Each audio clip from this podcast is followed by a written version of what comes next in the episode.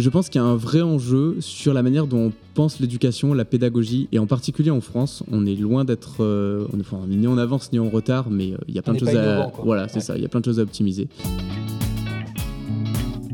Une question qui est hyper intéressante sur est-ce que je suis légitime à aller entreprendre et à proposer mes services ou mes produits? Est-ce que je vais y arriver? Et tout ce qui gravite autour de cette question. hein. Et que j'avais pas envie d'attendre la fin de mes études pour, euh, pour m'y dévouer en fait.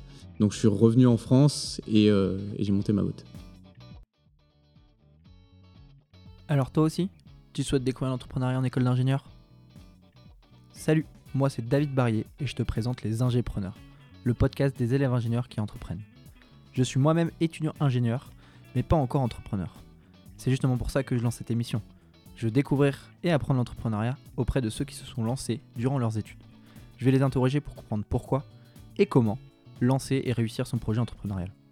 Pour qu'à mon tour, je poursuive mon envie d'entreprendre. Toutes mes rencontres, je vais les partager ici pour que toi aussi tu tentes ta chance dans l'aventure. Alors, abonne-toi. Bonjour à toutes et à tous, merci d'être présents pour écouter ce podcast. Aujourd'hui, je suis avec Antoine, élève ingénieur à l'ISTOM à Angers. Donc euh, bonjour Antoine, Salut David. comment ça va? Bah écoute, ça va plutôt bien. Je suis content d'être là avec toi. Merci de, de me proposer ce petit échange. Bah, Merci à toi d'accepter. Euh, tu es le premier à accepter mon invitation pour enregistrer un podcast, donc euh, je suis un peu stressé, Euh, mais je pense que ça va bien se passer et j'espère que l'épisode va, va rendre très bien. Euh, on va commencer tout de suite, tout simplement avec une première question très classique. Antoine, je te laisse te présenter et me parler un petit peu de toi. Ça roule. Euh, écoute, euh, pour me présenter, je m'appelle Antoine, j'ai 23 ans, je vis à Angers depuis quelques années maintenant, puisque je suis étudiant à l'ISTOM, comme tu le disais, euh, qui est une école d'ingénieurs en agronomie et en développement international. Euh, donc c'est une école que j'ai rejoint il y a 4 ans maintenant, après avoir fait un cycle de 2 ans dans une autre école d'ingénieurs plus généraliste, en prépa intégrée, Ouais. à l'EPF à Sceaux en région parisienne. Ça marche Et, euh, et puis j'avais envie d'un petit peu plus de sciences naturelles, on va dire, et puis aussi de sciences sociales, puisque l'ISTOM, avec son ouverture internationale, propose un cursus assez axé sur les sciences économiques et sociales, ce qui m'intéressait pas mal à l'époque et toujours aujourd'hui. Donc, euh, petite bifurcation. Ok, ça marche. Donc pour résumer, euh, alors tu viens d'où déjà à la base? Alors à la base, moi, je suis originaire d'un petit village entre Aix et Marseille. Ok. Et, euh, et du coup, tu t'es retrouvé à Paris pour euh, rejoindre la première école d'ingénieur EPF et ensuite bifurqué à Angers pour l'ISTOM. Exactement. Ok, ça marche. Euh, Est-ce que tu peux me parler un petit peu de ton parcours associatif maintenant? Ouais, bah, c'est vrai que j'ai eu la chance d'avoir un parcours associatif assez riche et varié. Euh, bah, déjà à l'Alstom, je suis en dernière année, hein, je suis en cinquième année, je termine, euh, je termine mes cours en janvier, puis je pars sur un stage de fin d'études. On aura peut-être l'occasion d'en discuter un peu plus après. bien sûr. Et, euh, et ce qui fait que sur ces, sur ces cinq ans d'études, même six ans avec la bifurcation, comme je te l'ai expliqué, j'ai eu le temps de faire, de faire plein d'assauts. Et puis les deux écoles dans lesquelles j'étais, bon, c'est assez commun aujourd'hui d'avoir des écoles d'ingé qui sont assez investies sur le plan associatif, mais en faisait partie. Donc voilà. Euh, niveau associatif, j'ai commencé euh, par une asso assez euh, orientée sur l'organisation de conférences.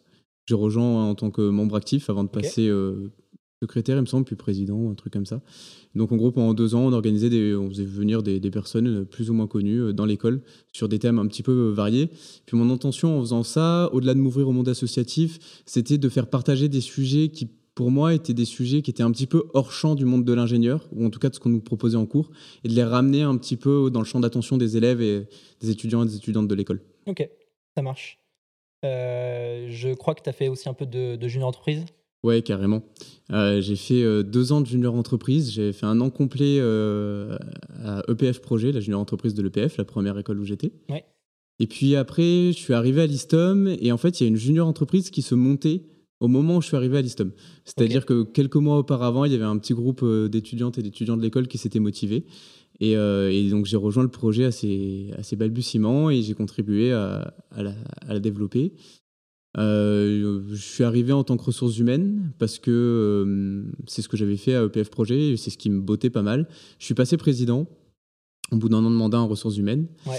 Et euh, après, je me suis rendu compte que j'avais euh, d'autres projets à cette époque qui étaient plus sportifs et que je pouvais pas tout faire. Euh, voilà. Donc du coup, j'ai laissé la présidence à. à la- On a fait une passation quoi. Ok. Tu, tu faisais ou tu fais du quoi comme sport? Alors, j'ai fait, mais ça même avant d'entrer en école d'ingénieur, beaucoup de triathlon. Et là, le projet post sportif dont je te parlais, c'était plutôt orienté, alors ça gravitait toujours autour un petit peu des sports du triathlon, donc natation, vélo, course à pied, mais c'était plutôt orienté course à pied, course en montagne, trail, et, euh, et, puis vélo, mais sur des longues distances. Ok, ça marche. Donc euh, ce projet sportif, c'était à quelle période exactement? C'était à ta troisième année en, à l'ISTOM Ce projet sportif, en fait, moi et le sport, ça a un peu été toujours. Ça a été très fort, on va dire, euh, de la cinquième, quatrième, donc tu vois, au collège, où j'ai rencontré le triathlon. Euh, jusqu'à la terminale, où j'ai lâché un peu la pédale euh, au sens propre et figuré pour pouvoir, euh, pour pouvoir me concentrer un petit peu plus sur les études. Et, et, puis pour me poser des questions sur ce que je voulais faire dans ma vie, en l'occurrence pas que du sport. j'ai hésité. et donc voilà, arrivé en école d'ingé, découverte du monde associatif, découverte du monde étudiant, donc j'ai pas repris tout de suite. Et en deuxième année à l'EPF, là j'ai eu envie de bien m'y remettre. Et c'est là où euh, je me suis dit, euh, bah, je vais recommencer le triathlon. J'avais refait un peu de triathlon à cette époque. Euh, beaucoup vélo, course à pied, les, les, sports qui me bottent le plus quand même. Et, euh, et, puis, euh, et puis à l'ISTOM, après, pareil, en plus avec les confinements, pour moi, ça a été une vraie opportunité, ces confinements. Alors, il y a eu plein d'aspects super négatifs. Hein. Euh, mais moi, j'ai eu la chance de pouvoir passer le confinement, donc du coup, entre Aix et Marseille, là. Et, et donc, ça a été une opportunité de reprendre du temps pour moi, de me demander ce que je voulais vraiment faire, de réajuster la place qu'avaient les études dans ma vie et de me penser un peu à des projets sportifs que j'ai mis en œuvre à la fin des confinements. Ok, trop cool. Donc euh, un parcours scolaire riche où tu as pu changer, euh, tu t'es un peu réorienté, alors toujours en école d'ingénieur, pas mal d'associatifs. Et, euh, et aujourd'hui, tu es entrepreneur. Alors est-ce que tu peux m'expliquer, alors sans trop rentrer dans le détail, depuis quand, qu'est-ce que, par où ça a commencé et où est-ce que tu en es aujourd'hui d'un point de vue entrepreneurial? Ouais, tout à fait. Ben, moi, l'entrepreneuriat, ça a commencé avec les juniors entreprises. C'est une forme un peu particulière d'entrepreneuriat, mais c'est une forme d'entrepreneuriat. Je suis d'accord. Et puis ça poursuit. Alors après, ça a flotté un peu. Et, euh, et, ça poursuit. En fait, ça a commencé à se chevaucher même. J'étais encore dans la junior entreprise où j'avais déjà créé mon auto-entreprise et j'avais pris une mission en tant que consultant junior euh, pour une entreprise qui bosse dans le sud de la France, au 3D Environnement. Et euh, voilà, pour qui j'avais bossé pour développer un projet autour de la, cohésion, de la cohésion sociale. Pardon, il travaillait beaucoup sur ces sujets-là et la transition écologique. Et qui était un projet en partenariat avec la zone sahélienne, donc en Afrique, et puis plutôt le territoire français. Et donc j'ai essayé de faire un petit peu de coordination, de trouver des, des personnes euh, de part et d'autre de la Méditerranée intéressées pour, pour entrer dans ce projet. Ok. C'était une forme d'entrepreneuriat, mais c'était une bribe d'entrepreneuriat parce que c'était pas construit, c'était juste l'idée de pouvoir bosser avec eux en fait qui m'intéressait vraiment et pas vraiment de lancer quelque chose. à ce moment-là, je me projetais pas dans lancer une activité vraiment entrepreneuriale au-delà de ça. C'est plus une manière pour moi de, de bosser tout en étant étudiant. J'ai laissé de côté pour faire plus de sport. Et puis ça m'a rattrapé euh, après mon stage de troisième année à l'ISTOM où j'étais au Ghana en Afrique de l'Ouest et euh, où je me suis rendu compte que euh, finalement j'avais vraiment touché du doigt et de l'âme le sujet qui m'intéressait et que j'avais pas envie d'attendre la fin de mes études pour, pour m'y dévouer en fait. Donc je suis revenu en France et, j'ai monté ma boîte. Ok, ça marche. Qu'est-ce que tu faisais au, Ghana? C'était quoi ton, ton stage, ton suite de stage? Ouais, du coup, Ghana, stage de troisième année, donc au sein des études du cursus étudiant de l'ISTOM. Il euh, faut savoir que l'ISTOM, comme c'est euh, bah, justement axé sur l'agronomie et le développement international, on a pas mal de stages à faire en dehors de l'Europe. Euh, dans le cursus, notamment ce stage de troisième année, qui est un stage d'ingénieur de 5 mois, 5-6 mois, plutôt 4-5 mois. Et, et, donc moi, au Ghana, j'étais dans une grande plantation de bananes. Et ma mission, elle portait sur faire une étude à propos du contexte organisationnel et culturel de la plantation. L'idée, c'était de se dire comment, en étudiant un petit peu avec euh, des outils des sciences sociales notamment, euh, ce contexte-là, organisationnel et culturel, on pouvait en tirer des recommandations, des nouvelles manières de faire et d'être ensemble dans la plantation. Euh, et donc, c'était passionnant. Ok, trop cool. Donc, tu es tombé sur le bon sujet de stage qui t'a donné envie de, de continuer là-dessus, du coup. Ouais, Exactement. Bah, j'ai vu aussi les limites de, de faire ce genre d'études, euh, surtout dans un contexte comme celui-là. Je me suis confronté aux limites aussi du fait d'être stagiaire pour produire ce genre d'études et du fait d'être employé par la boîte, euh, même si là c'était sous forme d'une convention de stage, c'est-à-dire d'être en interne en tout cas pour étudier ce genre de choses. C'était quoi les, les limites? Euh, en tant que stagiaire, et je pense que c'est une limite qui peut se retrouver, mais alors ça c'est un large débat, aussi du fait d'être en interne, c'est parfois plus difficile de pointer certains sujets du doigt Mhm. parce que tu as moins d'assurance, tu as moins de posture, tu as moins de carrure, tu as moins de crédibilité en fait vis-à-vis de certains interlocuteurs ou interlocutrices. C'est pas vrai pour tout le monde, heureusement. Mais euh, et puis aussi parce que tu as des bribes de compétences que tu cherches à développer quoi. Donc c'est un pied à l'étrier et euh, ça file après. Ok. Ça m'a donné envie de continuer. Bien sûr. Ok. Donc, euh, stage de Ghana, ça t'a vraiment lancé dans, dans l'entrepreneuriat, malgré ces expériences que tu avais pu avoir euh, auparavant. Et donc, aujourd'hui, est-ce que tu peux nous expliquer ce que tu fais euh, Comment tu entreprends aujourd'hui? Ouais. Pour faire la transition avec le Ghana et les limites dont je parlais, c'est les limites du fait des stagiaires, compagnie, mais c'était aussi les limites de la posture que j'avais en tant qu'étudiant ingénieur euh, avec des bases en sciences économiques et sociales qui vient faire une étude, c'est-à-dire qui vient produire de la donnée sur comment on fait. Comment les gens font ce qu'ils font. C'est un peu la grande. Et pourquoi les gens font ce qu'ils font. C'est un peu les grandes questions des sciences sociales. Et j'ai vu que ça avait des limites parce que, euh, bon, c'est intéressant, on, comprend des choses intéressantes, mais on n'engage pas forcément les gens dans un changement en faisant ça. C'est un peu comme si c'était nécessaire, une sorte de diagnostic, mais pas suffisant pour vraiment faire changer les choses et pour résoudre les problèmes, et etc. Euh, pareil, c'est un large débat dans les sciences sociales, hein, c'est ma position en tout cas. Et du coup, je me suis dit comment je pouvais continuer d'intégrer ça dans ma posture, mais surtout comment je pouvais la développer, comment je pouvais aller au-delà. Ok. Et c'est ça un peu du coup l'esprit de la boîte que j'ai créée, c'est euh, prendre comme base euh, ma posture d'ingénieur et en particulier ma posture de personne formée aux sciences sociales, même si c'est que des bases, le, prendre comme base scientifique pour aller au-delà et pour aller sur une posture d'accompagnement qui est beaucoup plus variée, où j'intègre du coaching, où j'intègre de l'intelligence collective, de l'accompagnement au changement de manière un peu plus moderne, etc. Ok. Et ça, c'est du coup cette diversité-là d'accompagnement et d'approche, c'est l'offre que je propose aujourd'hui au travers de ma boîte qui s'appelle Raison d'être développement. Ok, donc pour résumer, aujourd'hui tu es coach ouais. et, et, ou facilitateur. Exactement. Euh, dans l'accompagnement au changement. Exactement. Ok. Est-ce que tu peux nous parler un peu plus de ton offre de prestation alors que les auditeurs comprennent ce que tu vends et comment tu accompagnes un petit peu le, les, tes clients? Ouais. Bah, mon offre de prestation, je vais dire qu'elle est un petit peu dirigée autour de quatre axes à ce jour. Il y en a un cinquième qui est en train de pondre, euh, mais qui n'est pas tout à fait encore là. Et ces quatre axes, alors je vais les citer, hein, mais ce qui me paraît important de dire avant, c'est que finalement, c'est des axes dans lesquels je m'enferme pas forcément. C'est plutôt des axes dans lesquels je vais piocher avec le client en fonction de son besoin, de sa demande, de ses envies, pour composer l'accompagnement personnalisé qui correspond le mieux. Ok. Toujours est-il qu'il existe quatre axes et que je travaille quand même plutôt comme ça. Et ces quatre axes, ça va être, on va dire, du coaching personnel, individuel. Donc personnel slash professionnel, hein, des personnes dans une entreprise ou, des individus dans une société. Euh, donc là, c'est plus accompagner l'individu. Euh, donc c'est sous forme d'entretien, hein, en, visio euh, ou en présentiel. Et euh, c'est une dizaine de séances, ça se passer d'à peu près deux semaines. C'est des entretiens d'une heure en général. Peut-être un peu plus long si c'est en présentiel. Et là, l'idée de ma posture, c'est que je ne conseille pas la personne. C'est vraiment le fort de la posture de coach, c'est qu'on ne conseille pas, en fait, on accompagne en questionnement. C'est-à-dire qu'on, via notre questionnement, on accompagne la personne pour la mettre en contact avec ses propres ressources pardon, pour résoudre, répondre à sa propre problématique, à ses propres objectifs. Et tout ça, c'est travailler ensemble, c'est pas facile à définir. Ça, c'est le premier axe, du coup, coaching individuel. Le deuxième axe, c'est le pendant collectif, c'est le coaching collectif. Donc la même posture, mais ouverte sur une systémique d'équipe ou d'organisation. Et euh, peut-être des accompagnements plus courts, qui vont commencer avec un petit, et c'est là où ça peut être intéressant de mobiliser un peu les sciences sociales, peut-être un petit questionnaire pour sonder l'équipe, pour ne pas n'avoir eu qu'un interlocuteur avant de commencer de proposer la prestation. L'autre axe que je propose, le troisième, après le coaching individuel et collectif, c'est l'intelligence collective. Alors la différence avec le coaching, c'est qu'en tant que prestataire qui, propose de l'intelligence collective, euh, je prends plus qu'une posture de coach qui questionne, je prends une posture de facilitateur. Et là, je vais même plus questionner.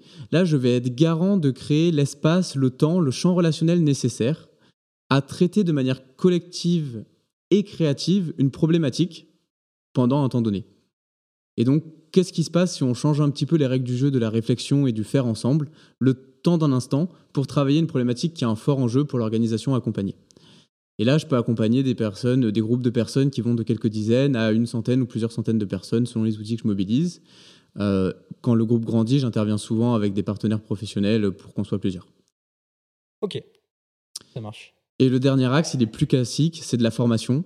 D'accord. Euh, alors après, mon approche de la formation, c'est de dire que on apprend avec sa tête, mais pas que, et que c'est pas parce qu'on se forme et qu'on apprend qu'on s'ennuie, au contraire. On n'apprend pas trop en s'ennuyant même.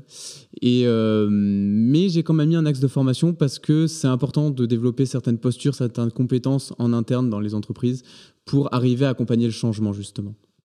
Ça fait partie un peu du postulat dans, lequel je m'inscris euh, sur les études assez récentes sur le changement. Notamment, j'aime bien les études qu'a produit euh, l'ESSEC, la chaire au changement de, l'ESSEC, Business School, et avec David Autissier notamment, qui font du bon boulot à mes yeux. Ok, ça marche. Est-ce que tu peux nous décrire ta façon de voir le, changement? Certaines personnes pensent que le changement il est mauvais, il y en a qui ont peur du changement, d'autres adorent le changement dans le quotidien parce qu'ils n'aiment pas avoir une activité chronophage ou qui se répète. Toi, comment tu vois le changement? Est-ce que c'est bon? Est-ce que c'est mauvais? Est-ce qu'il faut l'adapter? Comment ça se passe? J'aime bien cette question. bah pour moi, le changement, il est là en fait. Euh, dans, dans, dans, le monde, dans la vie, dans la vie de l'individu, de l'entreprise, du collectif, de la société, il n'y a rien qui est permanent. Tout bouge en permanence, un peu l'impermanence des choses. Et du coup, pour moi, la question, c'est pas tant est-ce qu'on conduit un changement, mais c'est plutôt comment on laisse être le changement qui se donne à nous, en fait. On peut se raconter d'histoires que euh, on va vraiment là où on veut. Euh, tout le temps, comme on le veut, indépendamment des autres, et euh, qu'on peut totalement maîtriser le changement. Moi, cette histoire, j'évite de la compter et j'y crois pas trop personnellement. Je préfère raconter, alors c'est peut-être une autre histoire, hein.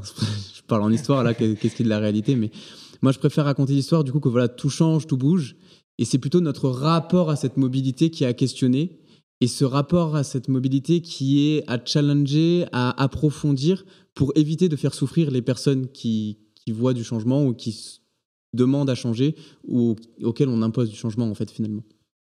Ok, donc le changement il est inévitable pour toi, il y a tout le temps du changement et donc tu es là pour euh, faciliter ce changement-là quand les individus ont du mal à s'adapter à ce changement-là. Exactement. Et après, c'est pas parce qu'il y a tout le temps du changement que nous, en tant qu'individu ou en tant qu'organisation, on doit être non plus en perpétuel changement. Je pense qu'il y a un équilibre justement à trouver entre changement, immobilité ou en tout cas changement qui peut être quelque chose d'assez euh, qui va vers l'extérieur, qui peut être vu comme un petit peu agressif ou en tout cas dynamique, et puis une posture plus, plus stable, plus reposante, plus de l'ordre du prendre soin de l'intériorité. Et je pense que ça, à l'échelle de l'individu, à l'échelle du groupe social, c'est hyper important d'avoir un bon équilibre entre les deux. Ok, ça marche. Est-ce que tu aurais un exemple à nous donner sur ton activité où tu as eu une problématique que tu as pu accompagner euh, le changement ou un, exemple pour que bah, on voit dans quelle manière tu peux accompagner un, client? Ouais, euh, je vais prendre par exemple une, une, thématique en intelligence collective. Euh, j'ai bossé pour une école d'ingénieurs euh, qui n'est pas la mienne. Et euh, cette école voulait sur son campus, sur un de ses campus, engager une transition qui soit écologique, solidaire, sociale, à propos du campus, du campus lui-même. Et en fait, l'idée qu'il y avait derrière, c'était qu'au-delà de juste proposer des gestes qui seraient plutôt éco-citoyens et compagnie, l'école et l'administration de l'école s'est dit en fait, on va se servir de ce mobile-là, euh, cette transition écologique, pour créer de l'horizontalité sur le campus et pour mettre aussi le campus en mouvement vers euh, une autre forme d'organisation sociale. Et du coup, là, je suis arrivé avec un dispositif d'intelligence collective, on était plusieurs à intervenir, et euh, avec des partenaires. Et donc, on a fait réfléchir euh, finalement une, petite centaine, un petit peu moins, de, personnes de l'école ensemble, avec un dispositif qu'on appelle le forum ouvert, autour de cette grande thématique, donc euh, comment engager le, campus dans une transition écologique et solidaire. Et finalement, ce qui était intéressant, au-delà du contenu qui a été produit et des actions qui ont été prises derrière à la suite de ce forum ouvert et qui a engagé l'école, euh, aussi modeste soit-il, dans un processus de changement, c'était aussi le vécu des personnes sur cette journée, en fait. Voir qu'on peut échanger au travers des différents niveaux hiérarchiques qui sont assez présents dans une école, finalement, on ne s'en rend pas forcément compte. Euh, c'est pas forcément mal non plus, il n'y a pas que du, mauvais là-dedans, mais euh, on a du mal à en sortir même quand les personnes dans les hautes positions hiérarchiques le demandent. Et c'était une, manière de le vivre, de l'expérimenter. Et je parlais tout à l'heure de la chair et du changement. Et euh, dans les travaux de la chaire échec du changement, on voit bien que le paradigme le plus récent dans l'accompagnement au changement, c'est le paradigme qu'on dit expérientiel. Et c'est le paradigme par lequel on fait vivre le changement ou l'endroit où il faudrait aller aux gens. Et c'est dans cette présence du moment, de l'instant et du vécu ensemble qu'on arrive à percevoir en fait pourquoi il faut changer et que du coup on change. Ok. c'est très dans tout ce que tu viens de nous dire. Alors, est-ce que tu peux nous expliquer expérientiel? C'est un terme que j'ai très peu entendu. Ouais, euh, bah, très simplement, c'est en faire l'expérience. Ok, ça marche. Et euh, Le paradigme expérientiel, c'est le paradigme qui propose de faire l'expérience de. En l'occurrence, de ceux qu'on veut changer ou ceux qui se donnent à changer.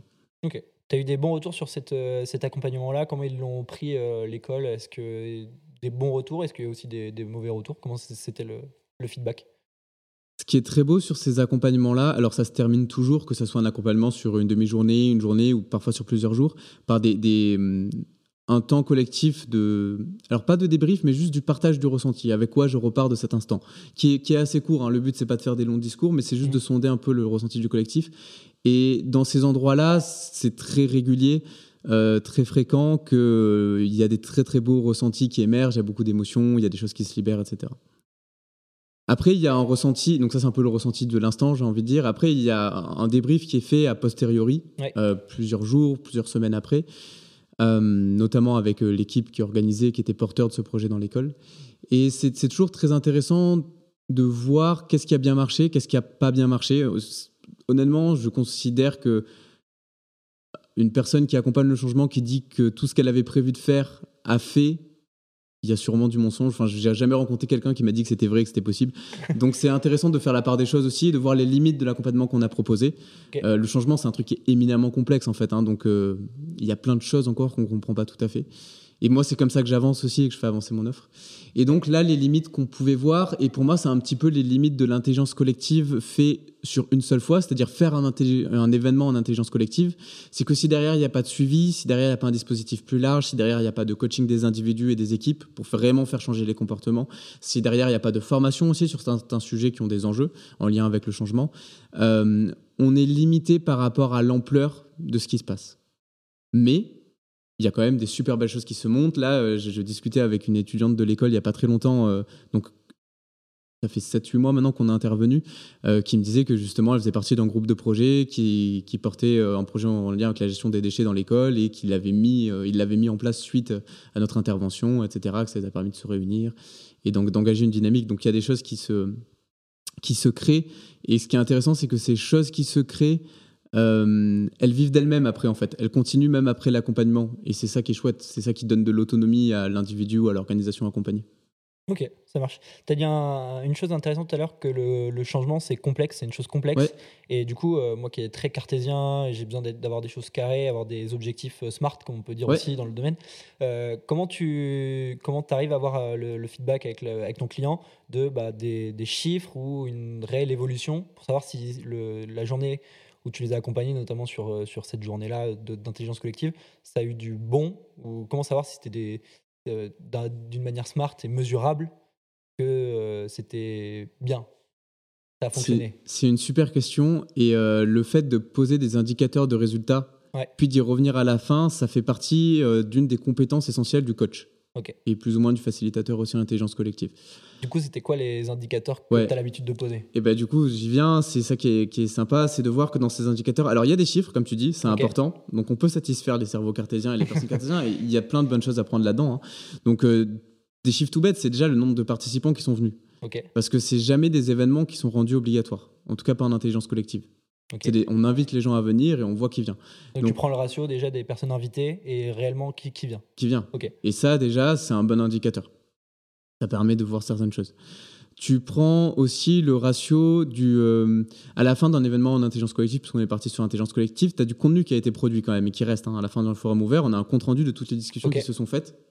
C'est auto-géré pendant, je ne vais pas aborder ça là, mais donc on a ce contenu-là aussi, sa richesse. Derrière, si on veut, on peut même s'amuser. Alors, c'est pas l'intention, moi je le fais que rarement, mais ça m'est déjà arrivé de faire des forums ouverts et derrière de l'analyser d'un point de vue sciences sociales, c'est-à-dire de faire des nuages de mots, de faire de l'analyse textuelle pour voir ce qu'il en ressortait.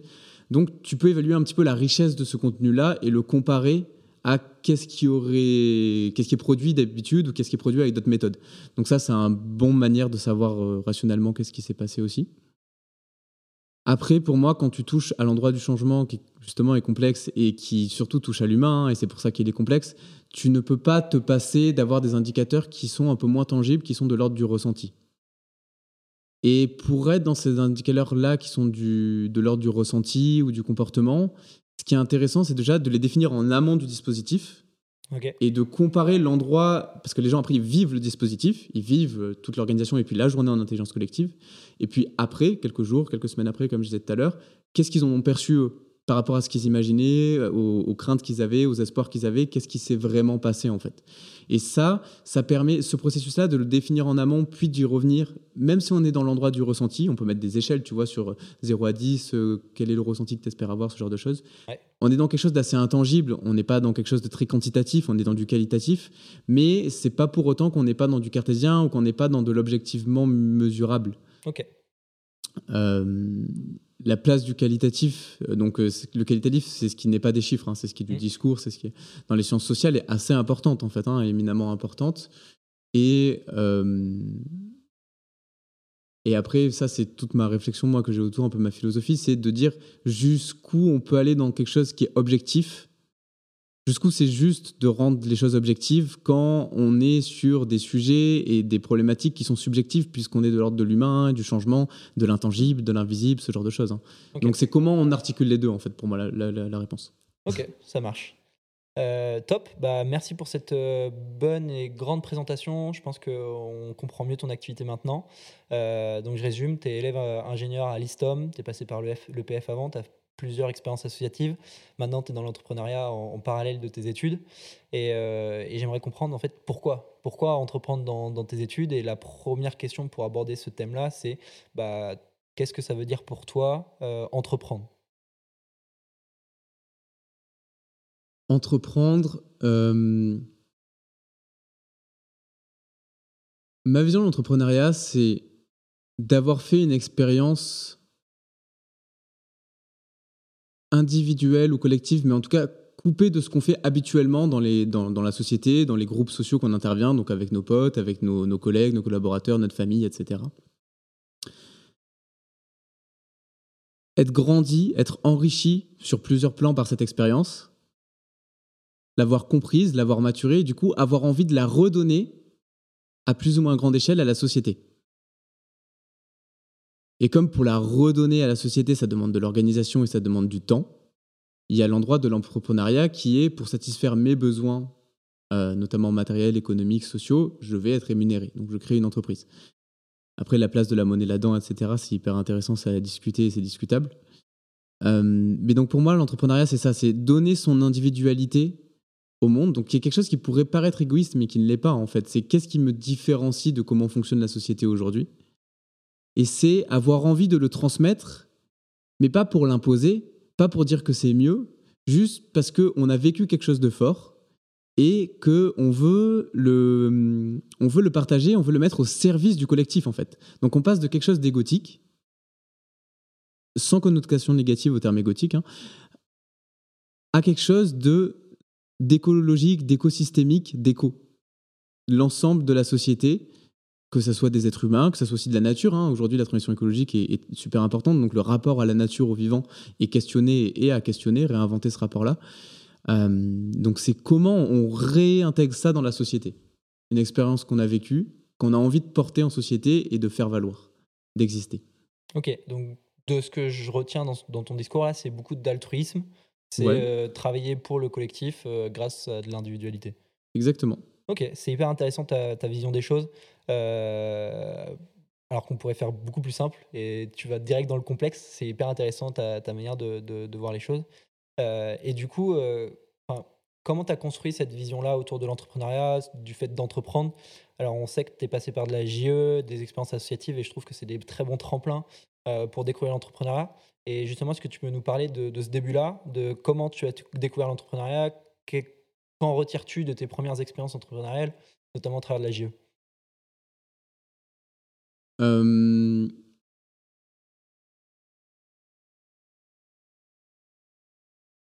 Alors comment j'ai construit cette vision? J'ai envie de dire c'est assez empirique, c'est-à-dire par l'expérience, hein, essai erreur. Et à la fois, en disant ça, je me rends compte que c'est pas tout à fait vrai parce que j'ai aussi beaucoup lu sur le sujet, euh, que ce soit des livres pratico-pratiques sur l'entrepreneuriat euh, ou euh, des livres un peu plus philosophiques, etc. L'approche de l'entrepreneuriat et sur sa place dans la société. Ou quand je dis c'est lire ou c'est se nourrir par des conférences, ce genre de choses, hein, des MOOC, des séminaires, des formations. Donc ça m'a donné à penser et à réfléchir au-delà de mon expérience concrète. Et ouais, la porte d'entrée de la junior entreprise, ça a été évidemment une porte d'entrée. C'est la porte d'entrée qui, moi, concrètement, m'a mis dans l'entrepreneuriat et m'a fait entreprendre. Mais je pense que c'est quelque chose que j'avais déjà eu avant. Euh, alors d'où ça vient, je sais pas. Mon père est chef d'entreprise, donc probablement qu'il y a un peu de ça, quoi.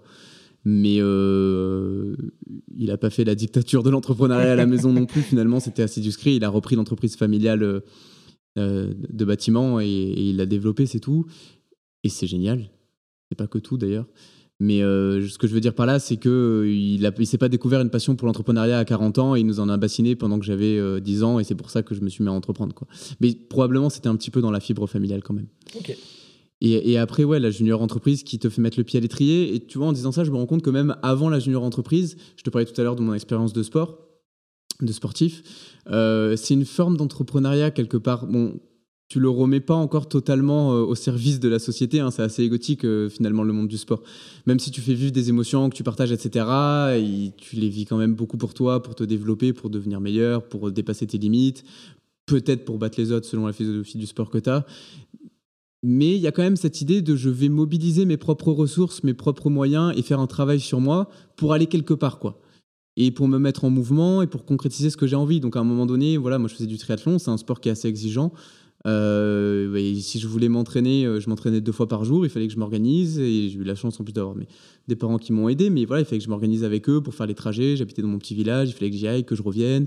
Des fois, c'était tard le soir. Euh, j'avais aussi une vie étudiante, enfin scolaire en tout cas.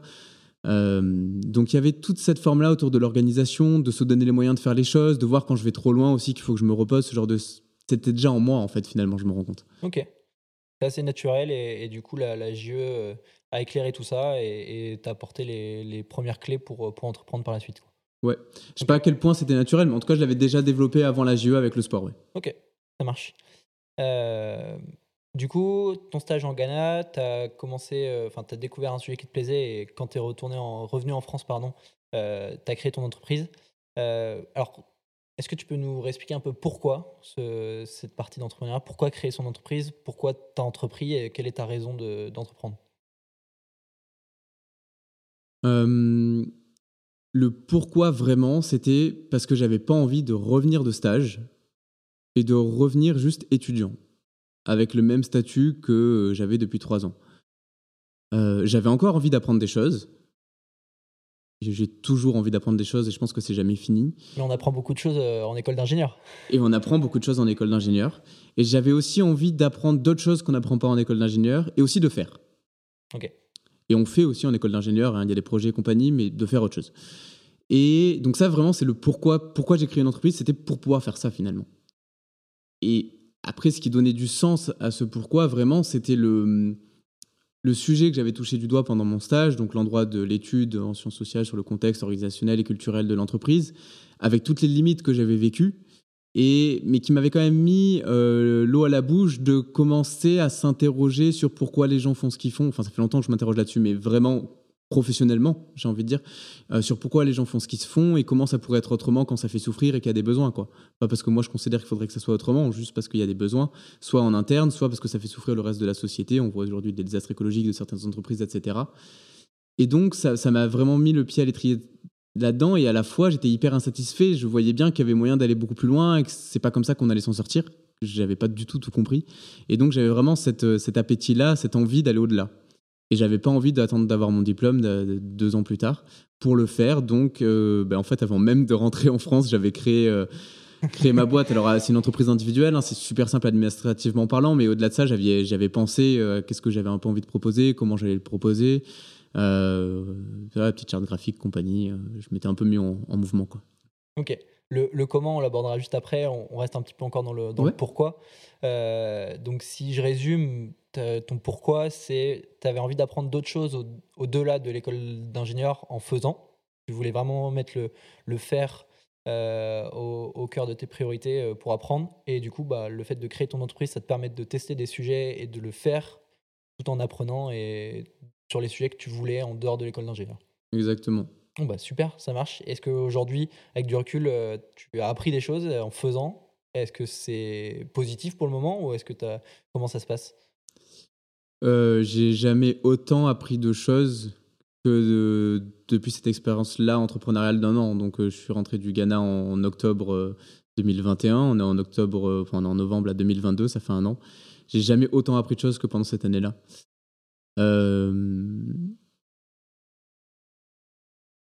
Parce que grâce au statut, du coup, il y a un statut national d'étudiant entrepreneur qui, j'imagine, va être largement discuté ici dans ce podcast, qui est génial qui est génial parce que en tant qu'étudiante, tu peux arriver dans ton école et dire euh, aux profs, aux enseignants-chercheurs, aux membres de l'administration de l'école, bah, écoutez, j'ai un projet, j'ai le droit d'avoir ce projet, je suis légitime, ça donne de la carrure. Euh, comment on peut faire pour que je mette pas mes études en danger, en péril, mais en même temps, je m'investisse à fond dans mon projet, quoi.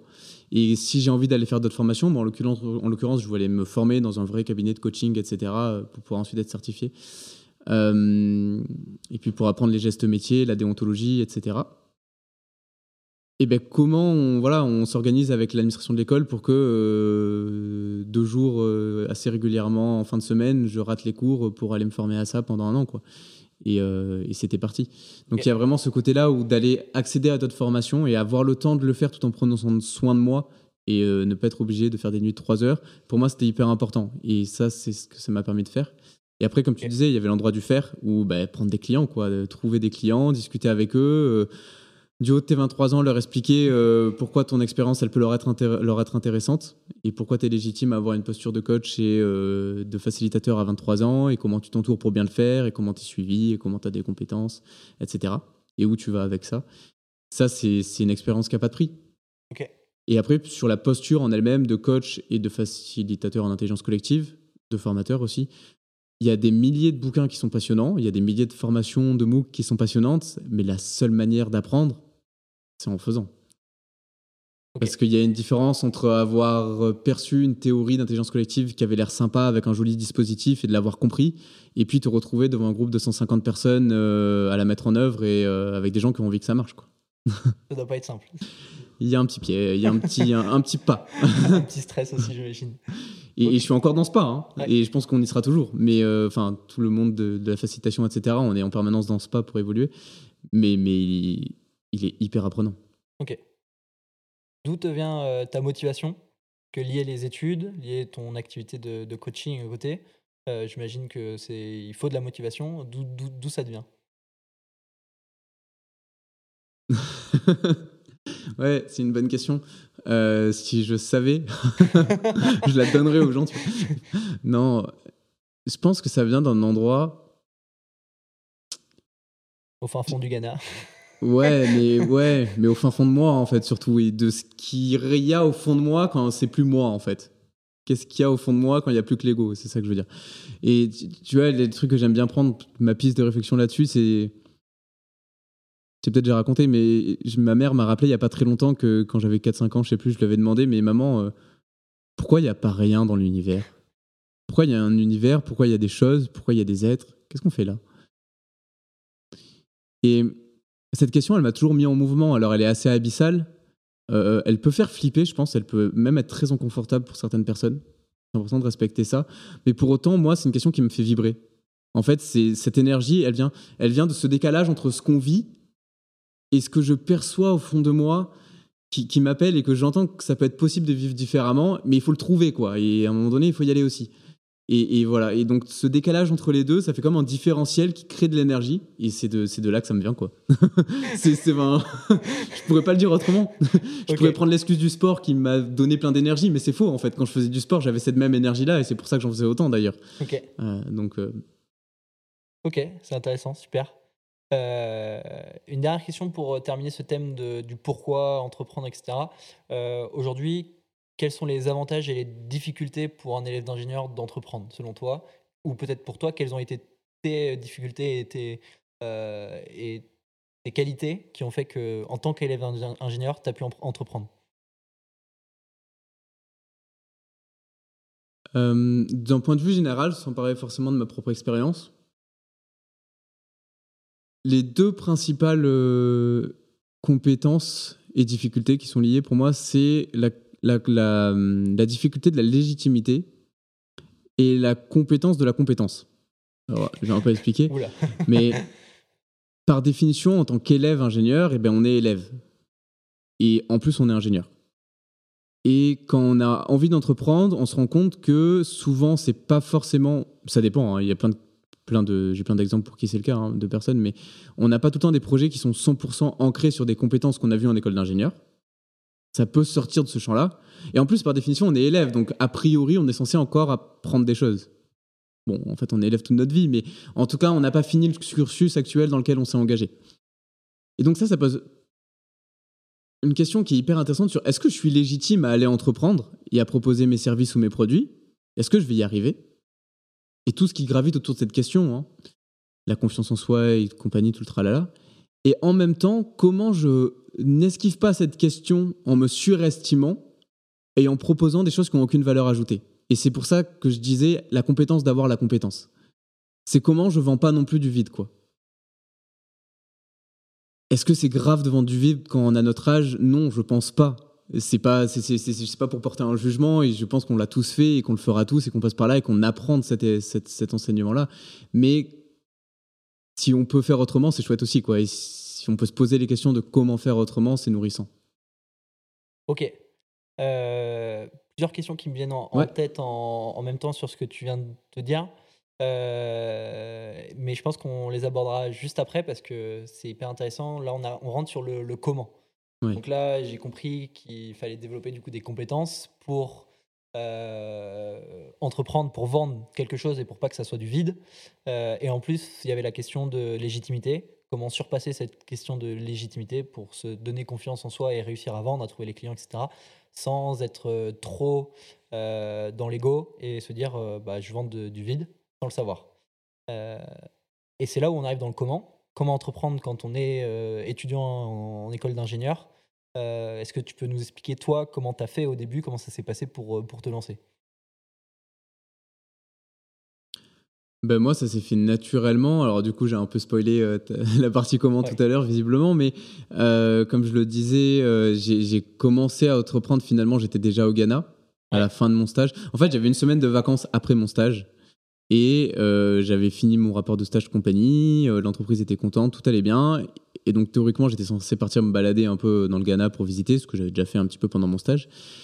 Et je me suis dit à ce moment-là, en fait non, je me sens pas, c'est pas juste pour moi là dans l'instant d'aller voyager. Et du coup, j'ai pris un logement de fonction de l'entreprise à Accra, la capitale du Ghana, euh, qui, me prêtait. Et je suis resté une semaine dans ce logement. Euh, bon, je suis sorti, je suis allé voir des gens, rencontrer des gens dans la capitale compagnie, mais pour bosser sur mon projet en fait. Ok. Donc c'est comme ça que ça s'est fait. Et euh, la porte d'entrée pour moi, ça a été de me poser les questions de, alors pourquoi je voulais entreprendre, je le savais, mais de concrétiser un petit peu sur euh, qu'est-ce que j'avais déjà acquis comme compétences, notamment pendant ce stage, qu'est-ce qui allait me manquer comme compétences pour aborder ce super vaste champ de l'accompagnement au changement, de l'intelligence collective et compagnie, comment j'allais les trouver, et puis, j'avoue, à l'époque, je me posais même pas trop encore la question de comment j'allais faire. Euh, est-ce que ça allait être possible ou pas? C'est pas une question qui est rentrée dans mon champ d'interrogation. Euh, je me la suis posée plus tard, en arrivant en France. Et j'ai bien fait de pas me la poser parce que je me serais inquiété pour rien, puisque je me suis, enfin, j'ai appris en arrivant en France par un enseignant euh, de, de l'ISTOM qui, qui, gère le réseau Pépite au sein de l'école. Enfin, qui interagit avec le réseau Pépite, qui fait la liaison entre l'ISTOM et le réseau Pépite du Pays de la Loire. Euh, j'ai appris par lui que le statut national d'étudiant entrepreneur, le SNEE, existait. Et donc que je pouvais poser ma candidature et tout le tralala pour obtenir le statut et pour gagner du temps. Et donc en fait, j'ai bien fait de pas me poser la question parce que sinon je me serais probablement stressé ou turlupiné à trouver des solutions à un problème qui n'existait pas. ce qui est ce qu'on fait beaucoup. et, euh, et, ben là, du coup, c'était parti en fait c'était parti parce qu'à partir du moment où j'ai vu que j'avais du temps, moi j'avais déjà plein d'idées, c'était pas ça qui manquait, et que j'avais l'opportunité et la confiance de certaines personnes pour y aller, euh, bah, j'ai commencé à faire des formations, puis à contacter les gens pour leur expliquer que j'étais en train de monter une entreprise, et euh, de mon réseau ou pas d'ailleurs, communiquer très légèrement. J'ai pas beaucoup été dans une démarche de développement commercial et je le suis toujours pas. C'est pas trop mon ma manière de, de prendre l'entrepreneuriat.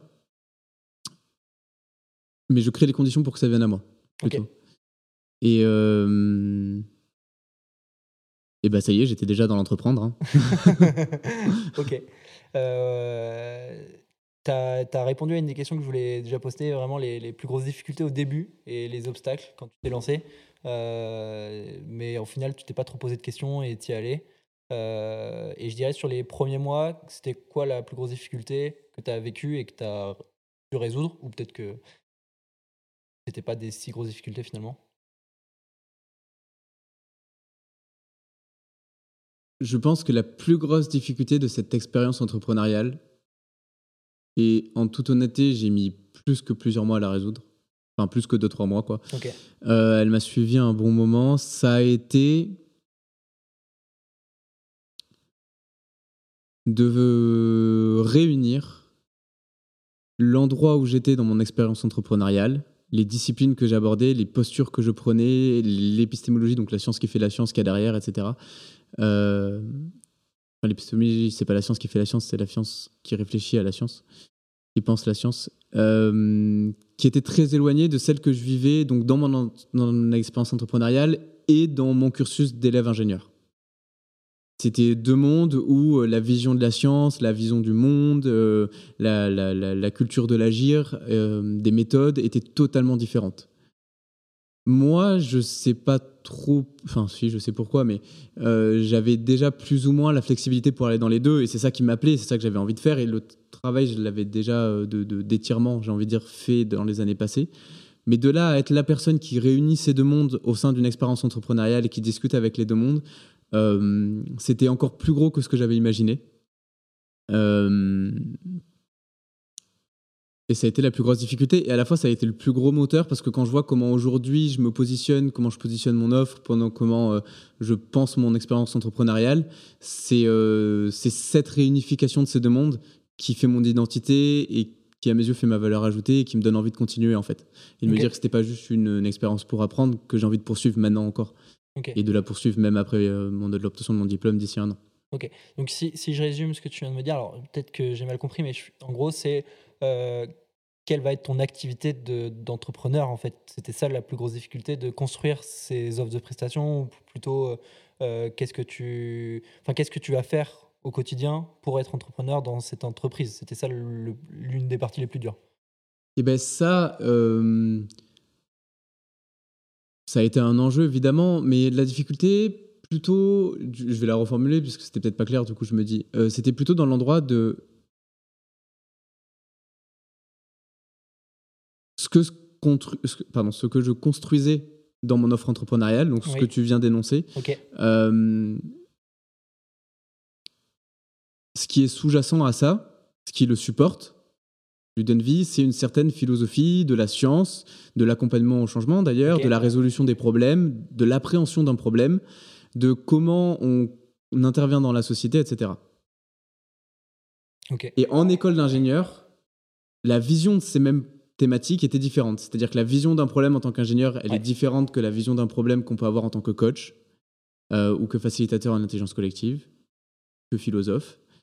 La vision de la science et de qu'est-ce qui fait science en école d'ingénieur, avec des sciences euh, qui sont pas forcément. Elle est où la limite de la science en fait? Est-ce qu'on inclut des sciences sociales? Jusqu'à où? Dans quel cadre? Etc. Elle est floue. Et elle n'était pas forcément la même que dans les milieux euh, même au-delà des sciences sociales, du coaching, de la facilitation, etc. Et finalement, c'était de comprendre pourquoi ces deux mondes euh, s'ignoraient, parfois se critiquaient, parfois au contraire s'embrassaient, et de réussir à moi avoir la, réflexion intellectuelle qui me permettait de, dans la manière de la partager, de la faire s'embrasser et de, de, la réunir et de montrer qu'en fait on parle de la même chose et qu'on n'est pas obligé de se taper sur les pieds et qu'il y a des postures intéressantes dans les deux endroits qui sont à prendre et qui permettent de se compléter et d'aller au-delà de ce qu'on propose en fait. Et c'était vraiment tout ce travail-là, cette recherche-là, qui euh, m'a pris euh, beaucoup de temps en fait dans mon activité entrepreneuriale. Elle était au cœur en fait, hein. et, que voilà, ce que je te disais, c'est que ça a duré plusieurs mois et même j'en suis sorti, euh, je pense enfin sorti, c'est une réflexion permanente, mais Ouais. euh, j'ai atteint un endroit stable dans cette réflexion vraiment, je pense cet été. Ok. Et maintenant la réflexion elle continue, mais je vois très bien que c'est des petits allers-retours qui me font monter et c'est beaucoup Ouais. plus facile. Euh, Et je y laisse moins d'énergie. Ok. Plus opérant du coup aussi. Très rapidement, c'était quoi les, les questions euh, que tu pouvais te poser pour justement euh, résoudre cette problématique-là et, et faire de cet obstacle, euh, bah, réussir à le passer? Euh, La principale question que je me suis posée, c'est quelle est la limite de la science? Pas, pas, pas limite dans le sens euh, qu'est-ce qu'elle ne fait pas bien, mais plutôt limite dans le sens jusqu'à où on considère que ce qu'on fait et ce qu'on produit, c'est de la science. Vaste question. et après, la question que je me suis posée, c'est comment moi je me positionne par rapport à cette limite? Ok. Quelle est la limite que je considère? Et quel est le champ éthique et déontologique qui me permet de rester flexible avec cette, euh, cette limite? Et de proposer quelque chose de qualité, d'utile et de servir la société finalement. Ça marche. Euh, Avec du recul aujourd'hui sur ton activité, alors si je comprends bien là, ça fait un peu plus d'un an et demi que tu as lancé euh, ton entreprise. Euh, quelles ont été les grosses étapes qui font que tu en es là aujourd'hui et que tu arrives à développer ton activité? Tu es passé par quoi au début? Peut-être une formation, plusieurs formations, les premiers clients Quelles ont été les plus grosses étapes euh, importantes dans ta création et dans ton développement? La première grosse étape, c'est euh, alors après l'étape de s'affirmer en soi qu'on va monter le projet d'une certaine manière, donc c'est la direction qu'on prend. C'est l'étape de présenter le projet, d'en parler à des premières personnes et d'avoir des premiers retours en fait.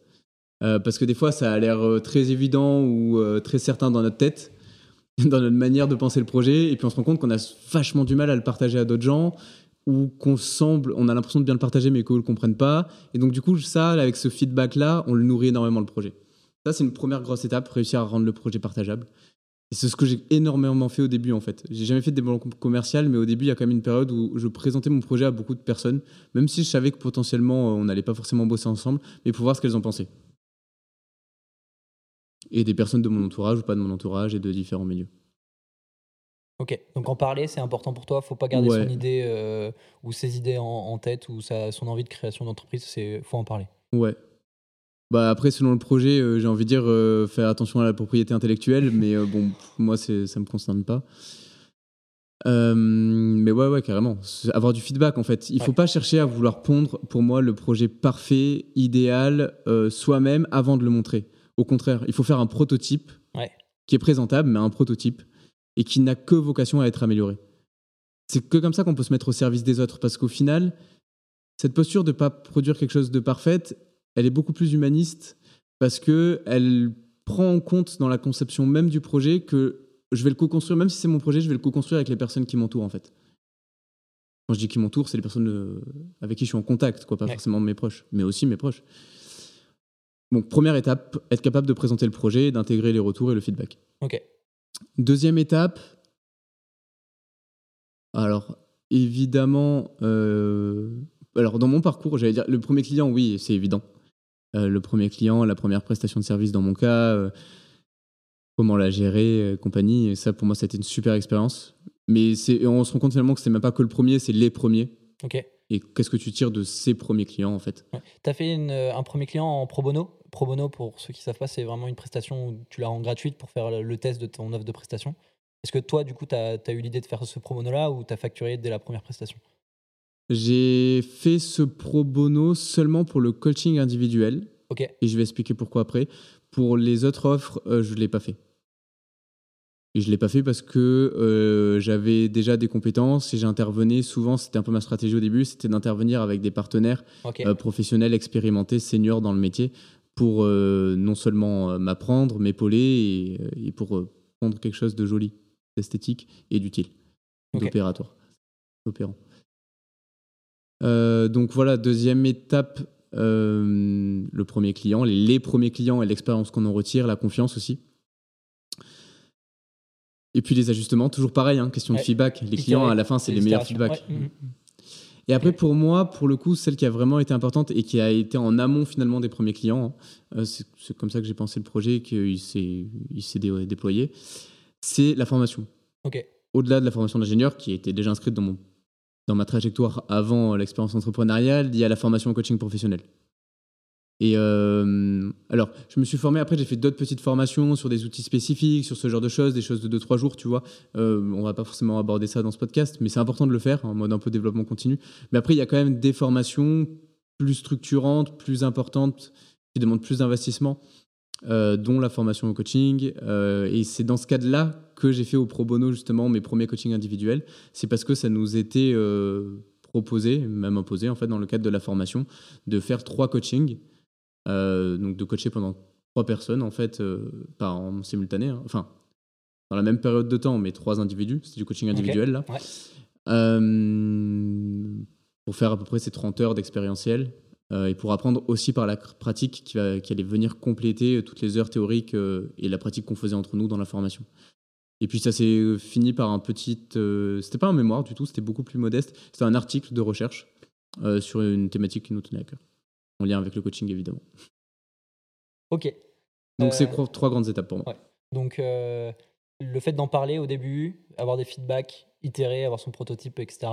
Euh, se former et les, ses premiers clients, développer son premier client, ses premiers clients, que ce soit en pro bono ou en, facturation directement. Ok, ça marche. on le sait, du coup, tu es étudiant à côté de ton activité entrepreneuriale. comment ça se passe pour gérer tes études et euh, ton activité, comment tu gères la, enfin, comment tu fais pour la gestion du temps, pour la gestion de ton énergie, euh, comment ça se passe? Je pense qu'il y a plein. Euh, déjà, de base, il y a plein de manières de gérer son temps, mais en particulier quand tu es étudiant et entrepreneur. moi, ça a toujours été de me dire bon, j'ai plein d'énergie, euh, mais pour autant, j'ai pas envie d'être une brute de décoffrage. Je l'ai un peu été avant avec le, sport, même si j'avais quand même une philosophie qui était différente. Mais j'avais envie que cette expérience, elle soit, euh, elle soit juste aussi pour l'être humain que je suis, et qu'elle soit pas que juste la plus euh, productive pour l'entrepreneur que je suis, j'ai envie de dire. Et donc, quelque part, il y avait un peu l'endroit de la douceur qui était important pour moi. Et avant même de me dire comment je vais vraiment gérer mon temps et quelle est la place que j'accorde à l'école et quelle est la place que j'accorde euh, à l'entrepreneuriat et à la formation, il y avait vraiment l'endroit de me dire avant tout, mais quelle est la place que j'accorde à ma propre écologie personnelle, à mon propre équilibre. Ok. Euh, ça, c'est un peu ma philosophie, hein, euh, d'une certaine manière. C'est comment je vois ma propre vie, comment je la pense. Et parce que je sais que c'est dans ces moments-là et que c'est dans ces états-là d'une certaine détente euh, et d'une certaine flexibilité par rapport à la vie que justement on est le plus à même d'accepter le changement qui se donne à nous, qu'on est souvent le plus productif aussi et euh, qu'on est le plus juste par rapport à soi-même, aux autres et par rapport à notre propre développement, quoi. Et quand je dis développement, ça va au-delà du développement personnel. Il y a une limite très égotique au développement personnel. Hein, développer sa personne, moi, c'est presque quelque chose de, du développement. Euh, si je devais dire en gros mots, ce serait du développement spirituel, quoi. C'est-à-dire comment je développe ma personne, mais pour mieux me connecter aux autres, pour mieux me relier aux autres, pour mieux échanger avec les autres, avec la nature, avec le vivant. Et ça, ça demande une certaine lenteur de vivre. Ok. Pas une immobilité, une, juste une lenteur de vivre. Donc ça, c'était la philosophie qui a déjà été sous-jacente à mon projet entrepreneurial. Et du coup, concrètement, ça se représente comment dans ton quotidien? C'est-à-dire que tu t'es défini un temps de travail par semaine, euh, tes temps de tu t'accordes autant de temps aux, études qu'à ton activité entrepreneuriale, ou est-ce qu'il y en a une qui prend plus le pas par rapport à l'autre? Comment ça se traduit? Bah, Ma stratégie pour euh, assouvir cette philosophie, Bon, je le nuance tout le temps, j'ai pas réussi tout le temps. Hein. Mhm. je le nuance, je veux dire, euh, plutôt, il faut, faut rester lucide. Des fois, euh, je me suis fatigué et des fois, je me suis trompé et j'ai fait des pauses. Mais euh, ma stratégie, ça a été de pas avoir stratégie. C'est-à-dire de composer avec. Mais c'était pas dans un truc naïf de me dire j'y vais totalement au feeling et je vois. Ok. Ça demande beaucoup de responsabilité finalement de faire ça. En fait, c'est j'ai pas de stratégie précise, c'est-à-dire que je définis pas les étapes par où je dois passer et comment je dois y passer.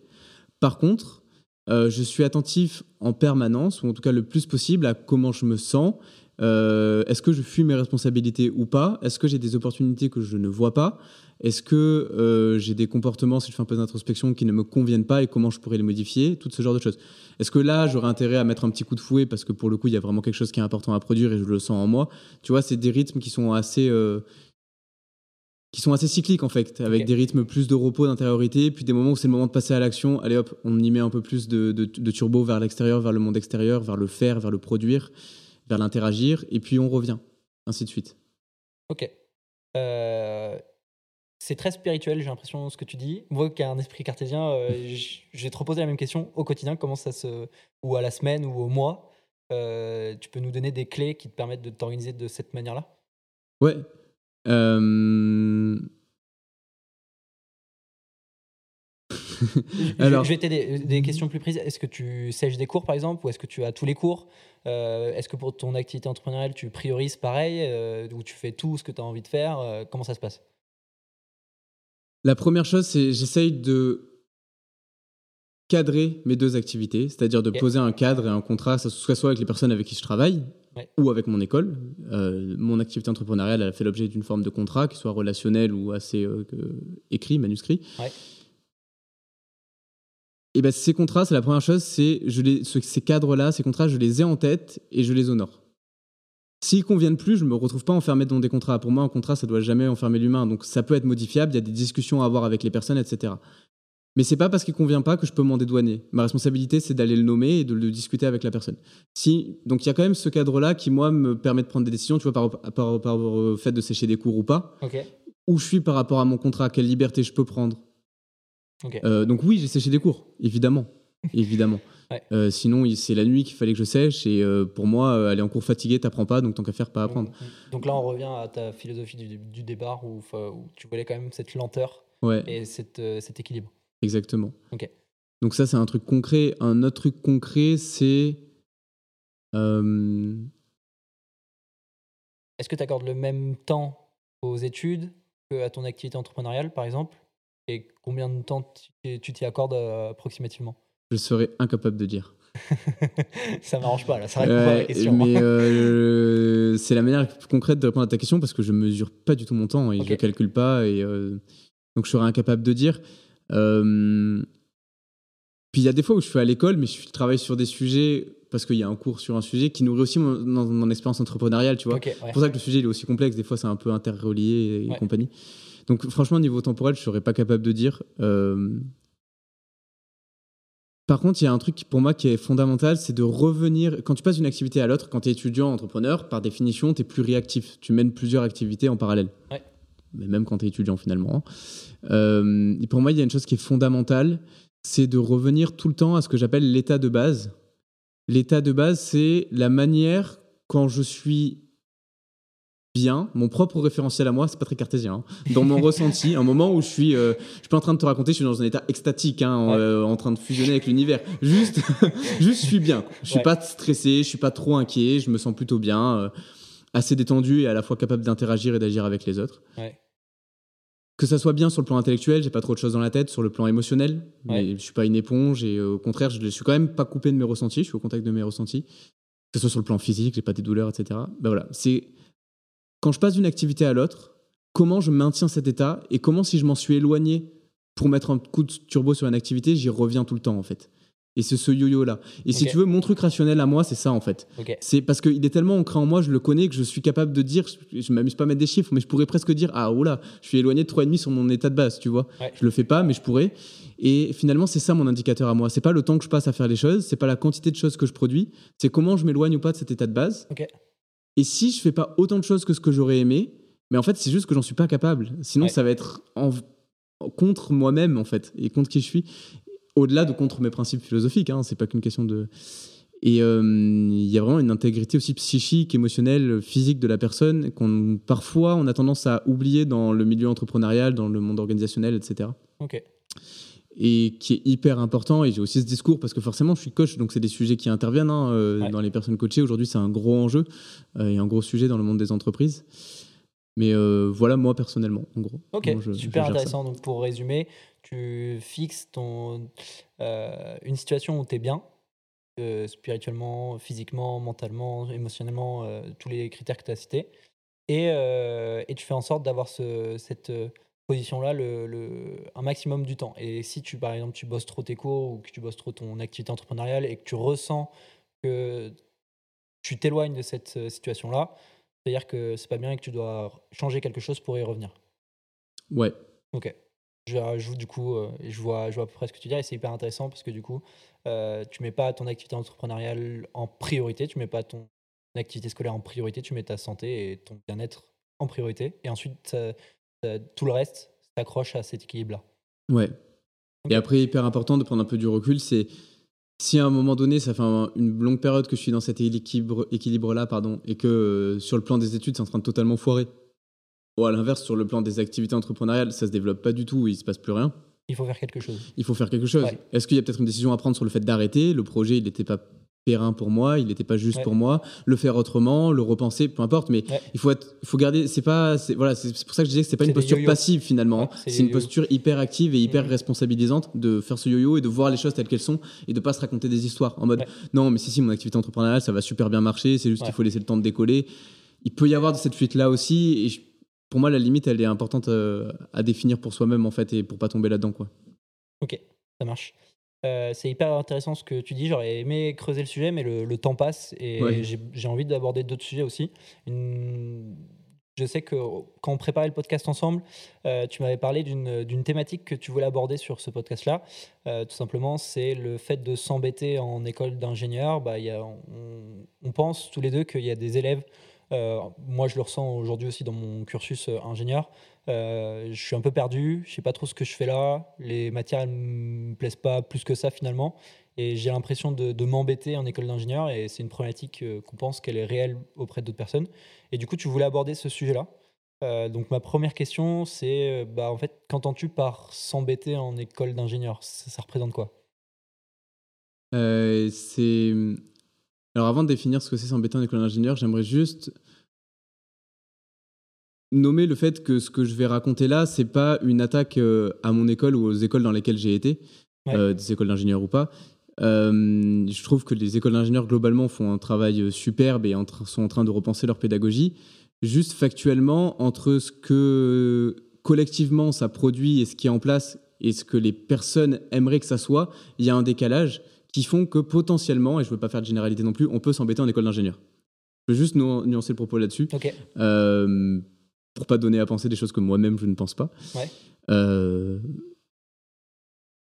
Et du coup, parce que le, le fait de collectivement produire un résultat que individuellement personne ne voulait, euh, il me semble que c'est une phrase d'Otto Scharmer, euh, un chercheur du MIT qui a, fait, euh, qui, a, qui a- qui a conçu la théorie U, super intéressant, pour l'accompagnement au changement, etc. Si, si- J'invite des personnes à aller voir si ça intéresse. tu peux répéter le, le nom du chercheur Ouais. s'il te plaît? Otto Scharmer du MIT, et, euh, qui est un chercheur qui a créé la théorie U et notamment qui est assez connu pour ses niveaux d'écoute, c'est-à-dire où je me situe quand j'écoute une personne, avec des notions d'écoute empathique, d'écoute factuelle, d'écoute euh, générative, etc. Ouais.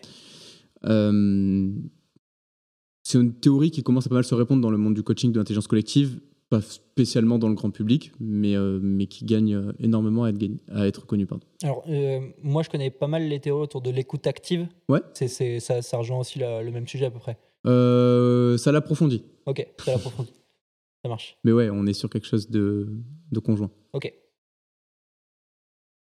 Du coup, je me suis éloigné. Et pour revenir sur euh, le, le vrai sujet de s'embêter en école d'ingénieur, maintenant que j'ai fait ma petite parenthèse, euh, juste pour euh, me sentir à l'aise et juste avec ce que je vais dire, euh, pour moi, s'embêter, c'est au-delà de s'ennuyer. C'est un degré supérieur. Quand je m'ennuie, euh, je perds mon temps. Il se passe rien. Quand je m'embête, je deviens plus bête. Je m'embête. Je mets de la bêtise en moi. Ok. Je suis pas en train de dire que les écoles d'ingénieurs nous mettent systématiquement de la bêtise dans la tête et qu'il faut s'en méfier. Je suis pas en train de monter une théorie complotiste envers les écoles d'ingénieurs. Loin de moi cette idée. Et sinon, je serais pas allé au bout de mon diplôme, et etc. Et je je travaillerai pas avec des écoles d'ingénieurs d'ailleurs. Mais je pense qu'il y a un vrai enjeu sur la manière dont on pense l'éducation, la pédagogie, et en particulier en France, on est loin d'être, euh, on, est, on est ni en avance ni en retard, mais euh, il y a plein On de choses à, innovant, voilà, c'est Ouais. ça, il y a plein de choses à optimiser, et il y a des fois on pourrait déconditionner un petit peu nos œillères, et je pense que notamment passer énormément de temps en amphi, en particulier sur des sujets techniques avec des profs très pointus euh, et très performants sur ce point de vue-là. hein.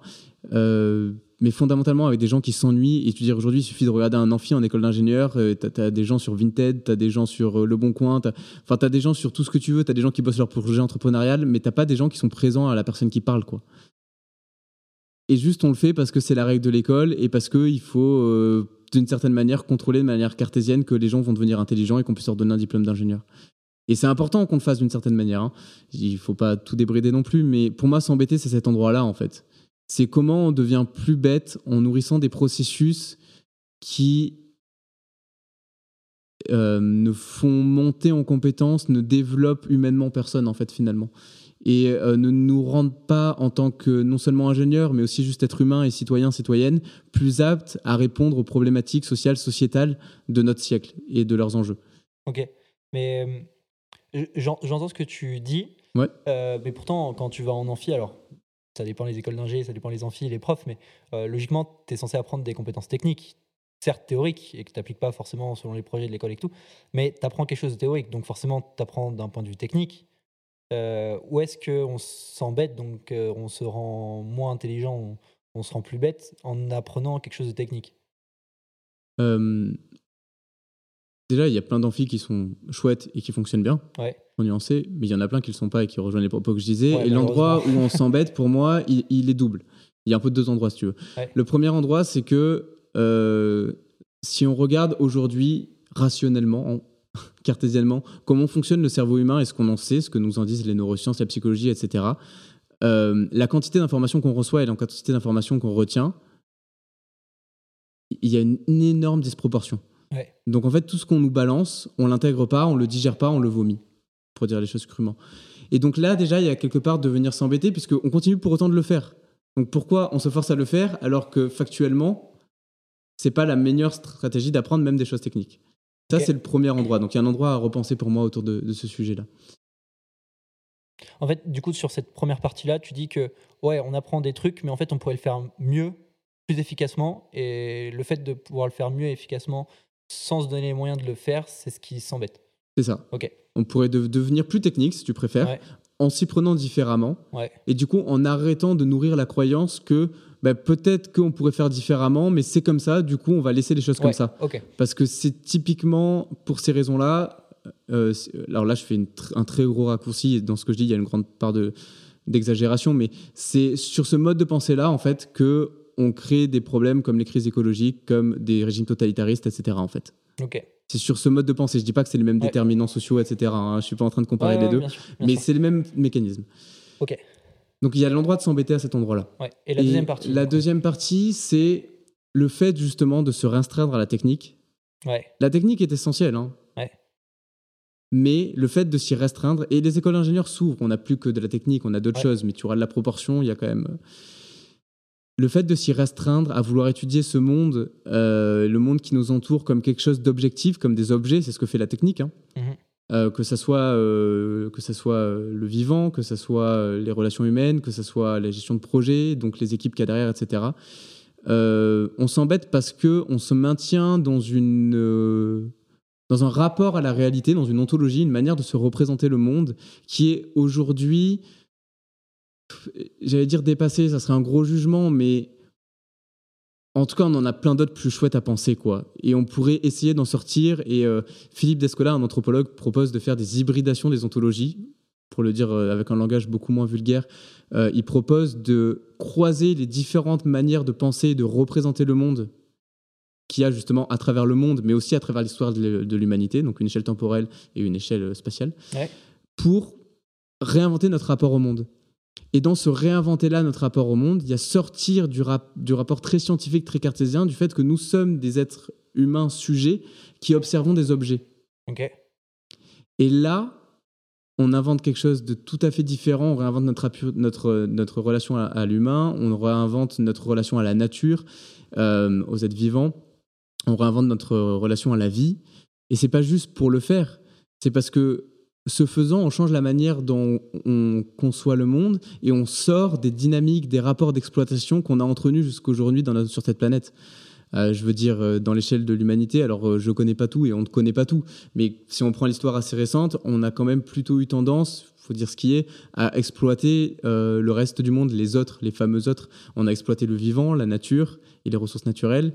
On a exploité les êtres humains aussi, hein, mhm. colonies, compagnie. On a exploité les femmes, plein de choses plein de choses et de plein de manières différentes. Et c'est pas c'est pas du tout le débat euh, du, tout aujourd'hui. Le sujet il est hyper complexe. Et puis ça serait intéressant de le discuter avec 15 personnes, pas avec moi tout seul. Mais en tout cas, juste dire que voilà, on peut changer notre rapport au monde là et que pour changer ce rapport au monde, euh, il faut sortir du fait que le technique, c'est forcément ce qui nous permet de résoudre nos problèmes, sans l'enlever totalement. Il y a un endroit où là, on arrête de s'embêter. Parce que là, on commence à rajouter des dimensions à l'équation. En fait, c'est ça qui se passe. Hein. Et on commence à voir la réalité dans sa complexité, mhm. dans son interdépendance, dans sa systémie. Et là, on devient un vrai ingénieur. Ok. Ok.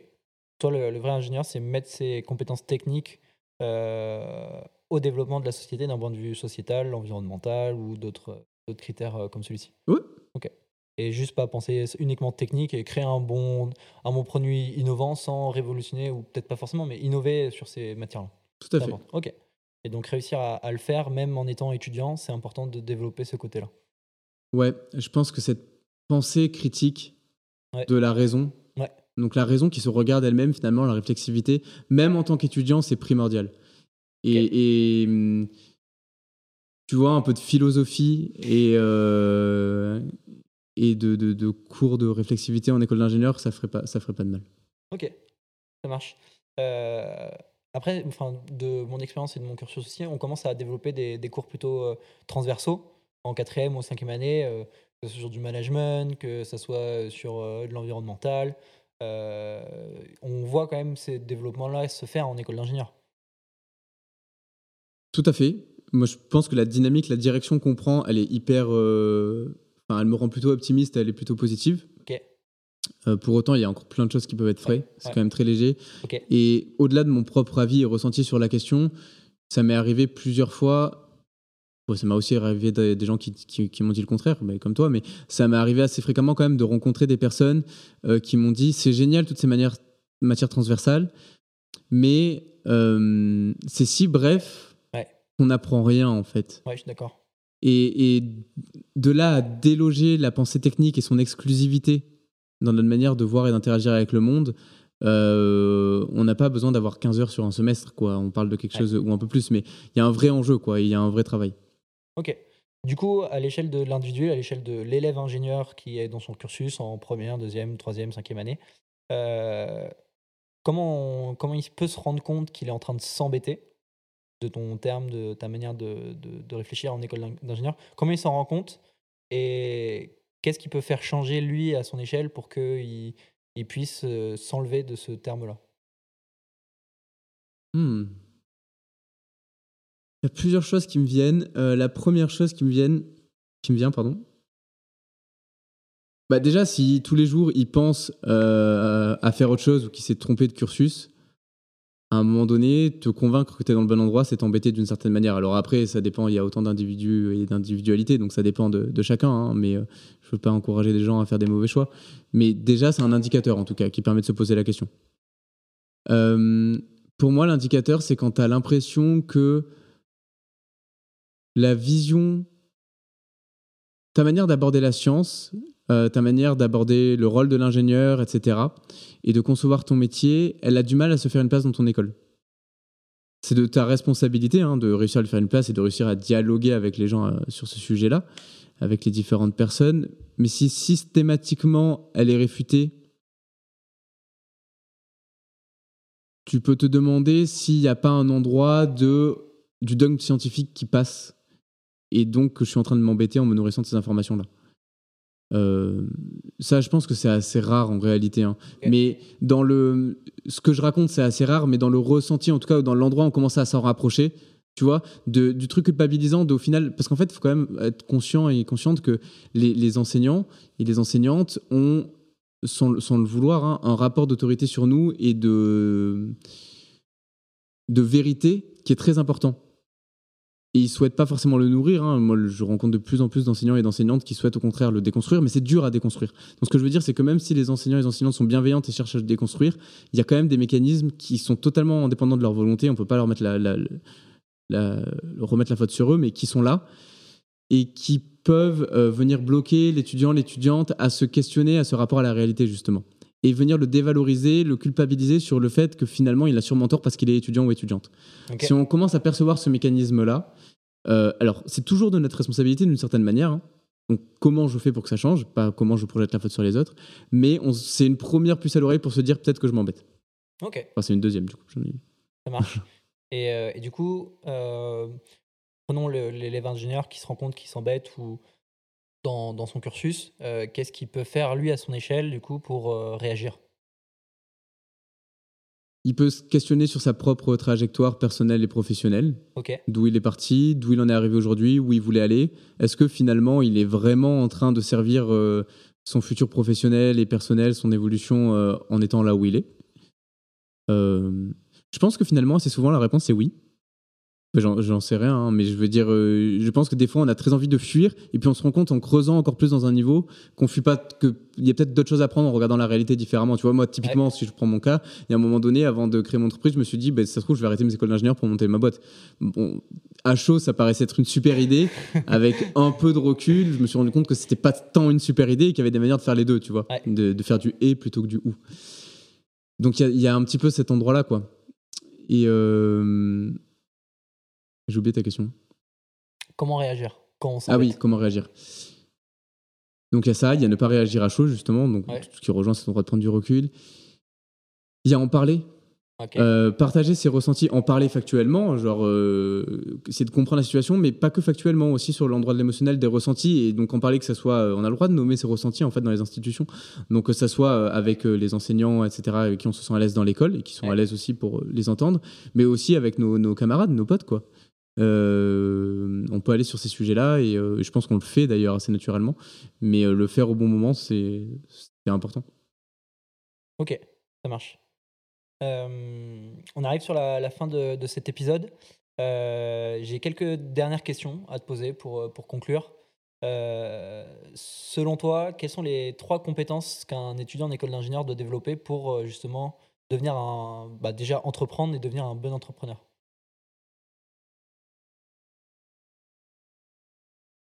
Ouais. Alors, il y a la. Première compétence que je dirais, ça serait un peu l'endroit de la conscience de soi et de la clarté. C'est-à-dire vraiment voir les choses telles qu'elles sont et être capable de, d'une certaine manière, prendre du recul sur soi-même, comme se dissocier, s'observer depuis l'extérieur pour voir qu'est-ce que je fais vraiment quand je suis en train de faire ce que je fais. Et être capable de discuter ça avec soi-même ou avec les autres. En fait, ça, c'est primordial en tant qu'ingénieur parce que c'est primordial aujourd'hui tout simplement pour se relier aux autres dans le contexte actuel de, la société. Euh, en tant qu'entrepreneur, je pense qu'il y a vraiment une compétence qui est importante. Euh, qui est celle de la, de la volonté et un petit peu du dynamisme sont tombés dans la brute de décoffrage. Hein. C'est de la volonté euh, sage, j'ai envie de dire, mais ça existe. Il y a quand même cet endroit-là. Parce que quand on est entrepreneur, quand même, un projet, on le fait naître, quoi. C'est pas rien de donner la vie. Donc ça demande un petit peu de, de profondeur. Et la confiance. Avoir confiance de manière générale, confiance en soi, nourrir des relations de confiance, les construire. Ouais.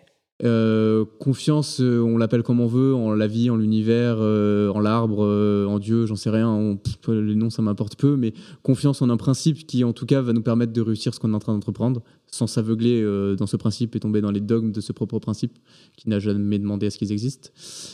mais voilà, l'endroit de la confiance, il est important. Il y a plusieurs niveaux. Ok, ça marche. super, merci pour tes réponses. Euh, tu nous as cité pas mal de, personnages, pas mal de, théories euh, dans, le, dans le podcast. Euh, Est-ce que tu aurais une dernière ressource à conseiller euh, à nos éditeurs Une vidéo YouTube, un livre, un podcast, euh, mais que ça soit un moyen d'apprentissage pour eux Est-ce que tu as une ressource en particulier auquel tu penses que tu pourrais leur, leur donner? Ouais, eux-mêmes. En fait, on est. Non, ouais. Ça forme ma question, là, tu te rends compte Ouais, mais je suis désolé, mais on est bombardé d'informations et c'est génial d'une certaine manière. hein. Je veux dire, la liberté qu'on a et la facilité d'accès qu'on a aujourd'hui en Occident à l'information pas qu'en Occident, euh, elle est géniale. Elle est dangereuse, mais elle est géniale. Donc, je veux dire, trouver des bouquins, trouver des podcasts, trouver des vidéos, des MOOC, euh, des conférences, des films, euh, en entendre parler, etc., on en a presque trop. Par contre, pour moi, la ressource la plus importante que je peux leur partager, c'est eux-mêmes parce que c'est méditer finalement en fait. Comme ils veulent, je, je m'en fiche, mais euh, même en faisant la vaisselle. Mais parce que c'est quand on prend conscience de ce qu'il y a derrière de toutes juste ces informations et ces ressources, qu'on les intègre vraiment et qu'on en fait quelque chose d'harmonieux. Et donc, c'est pas juste une ressource principe philosophique ou parce que j'ai envie de dire que méditer c'est joli. C'est parce que c'est vraiment en lien avec ta question sur le fait d'intégrer de l'information et d'aller percevoir de l'information. C'est pour après mieux interpréter et mieux intégrer plutôt que juste ne pas digérer tout ce qu'ils reçoivent en fait. Ok, donc prendre le temps de, de réfléchir à ce qu'on a appris ou à ce qu'on sait Ouais. et euh, d'étudier ces connaissances-là et de pouvoir réfléchir à, à quoi ça sert. C'est un peu ça. Exactement. Ok, top. Bah, super, génial. Euh, As-tu un, un dernier mot ou on pourrait essayer de dire un, un dernier conseil? Tu as en face de toi un élève ingénieur qui sait pas trop euh, quoi faire là, il est en cursus, il s'embête peut-être un peu ou il s'ennuie un peu. Il est entrepreneuriat, il connaît pas trop ou il a touché un petit peu du doigt avec la GE ou autre chose. Euh, mais il a ce sentiment qu'il a envie d'entreprendre. Qu'est-ce que tu pourrais lui dire? Va là où il y a de la vie. mais euh, s'il y a de la vie, aller en amphi, mais va en amphi hyper assidûment, assidûment pardon. S'il y a de la vie à aller entreprendre, à créer un projet, même s'il y a de l'angoisse, même s'il y a euh, des questions de légitimité, vas-y, vas-y intelligemment, hein, attention, mais vas-y, vas-y pas les yeux, les, les yeux aveugles. Mais donc va là où il y a de la vie et c'est elle qui nous conseille. Je dis de la vie, ça peut être de, de, de l'attirance, de l'énergie, de la joie, on peut mettre plein de synonymes, hein, mais quelque chose dans cette couleur-là. Ok, Suivre cet ouais. endroit-là plutôt que son CV, quoi. Ça marche. Bah top, nickel. Euh, bah écoute, merci beaucoup euh, Antoine. On arrive à la, à la fin de, de ce podcast-là. C'était un plaisir d'échanger avec toi et d'enregistrer euh, cet épisode. Euh, donc euh, j'espère qu'on te reverra et j'espère que tu écouteras les, les prochains épisodes aussi. Bah, merci à toi, David. C'était chouette de, de me donner cette opportunité-là. Et puis, c'était un, c'était un bel échange. Nickel. Merci à tous d'avoir écouté cet épisode. Euh, je vous souhaite une bonne soirée, une bonne journée, un bon après-midi, un bon week-end, peu importe. Bon appétit peut-être aussi. Et, euh, et à très bientôt, j'espère. Ciao. Cet épisode des ingépreneurs est fini. Si t'es encore là, c'est que t'as écouté l'épisode jusqu'au bout. Alors, merci, merci et encore merci. J'espère que l'épisode t'a plu. Si c'est le cas, je t'invite à me laisser un avis sur Apple Podcast et à partager l'épisode autour de toi. Tu souhaites que j'interviewe quelqu'un en particulier? T'as une idée d'un sujet que tu aimerais que j'aborde? Dis-le moi en commentaire ou sur les réseaux sociaux des ingépreneurs. À dans 15 jours pour un nouvel épisode. Ciao